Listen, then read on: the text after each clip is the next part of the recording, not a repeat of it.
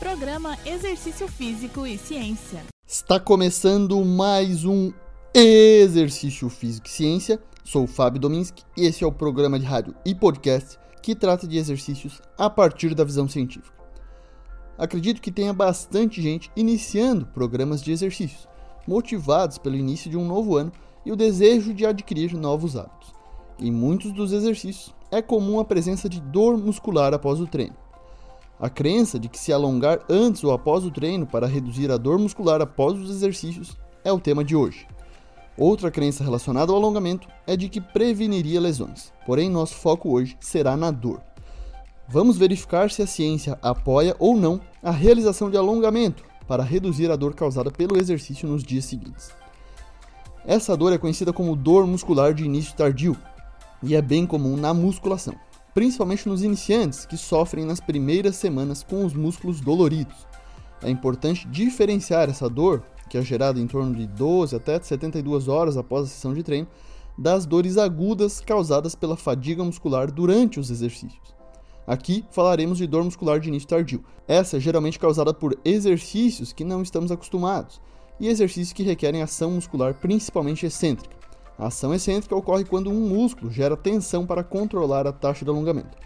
Tipicamente, a dor muscular atinge o pico de intensidade em cerca de 48 horas após os exercícios. A crença seria de que alongar, então, relaxaria os músculos, reduzindo a tensão obtida pelo treino de força e possivelmente amenizando a dor nos dias posteriores. Será que a ciência suporta tal hipótese?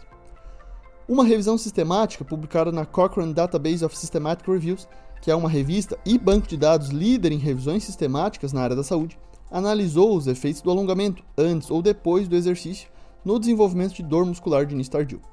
Esse trabalho reuniu 12 estudos para poder tirar melhores conclusões sobre o tema. Os estudos foram controlados e randomizados e a maioria testou alongamento em cerca de 10 a 30 pessoas, e somente um estudo incluiu um grande número de participantes, 2.377 pessoas. Os dois pesquisadores australianos e um brasileiro notaram que houve um alto grau de consistência dos resultados entre os estudos analisados. Vamos para as principais notícias do estudo. Alongar antes do treino reduziu a dor um dia após o exercício, porém apenas meio ponto em uma escala que vai até 100. Já alongar depois do treino reduziu a dor um dia após o exercício, porém apenas um ponto, também numa escala que vai até 100. A evidência dos estudos analisados sugere que o alongamento muscular seja realizado antes, depois e também antes e depois do exercício não produz reduções clinicamente importantes na dor muscular de início tardio em adultos saudáveis.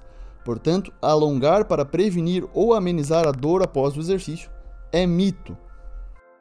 Para a prevenção da dor muscular de início tardio, algumas estratégias podem ser adotadas, como a progressão da carga de forma gradual, também permitir tempo para o músculo adaptar-se ao estresse gerado pelo treinamento, para posteriormente submetê-lo a um novo estímulo e um aquecimento apropriado. Esse foi mais um Exercício Físico e Ciência. Lembrando que todos os nossos programas estão no Spotify, no Google Podcast, na Amazon Music no Apple Podcast. Um abraço e até a próxima. Você ouviu Exercício Físico e Ciência com o professor Fábio Dominski na Rádio Desk FM 91.9.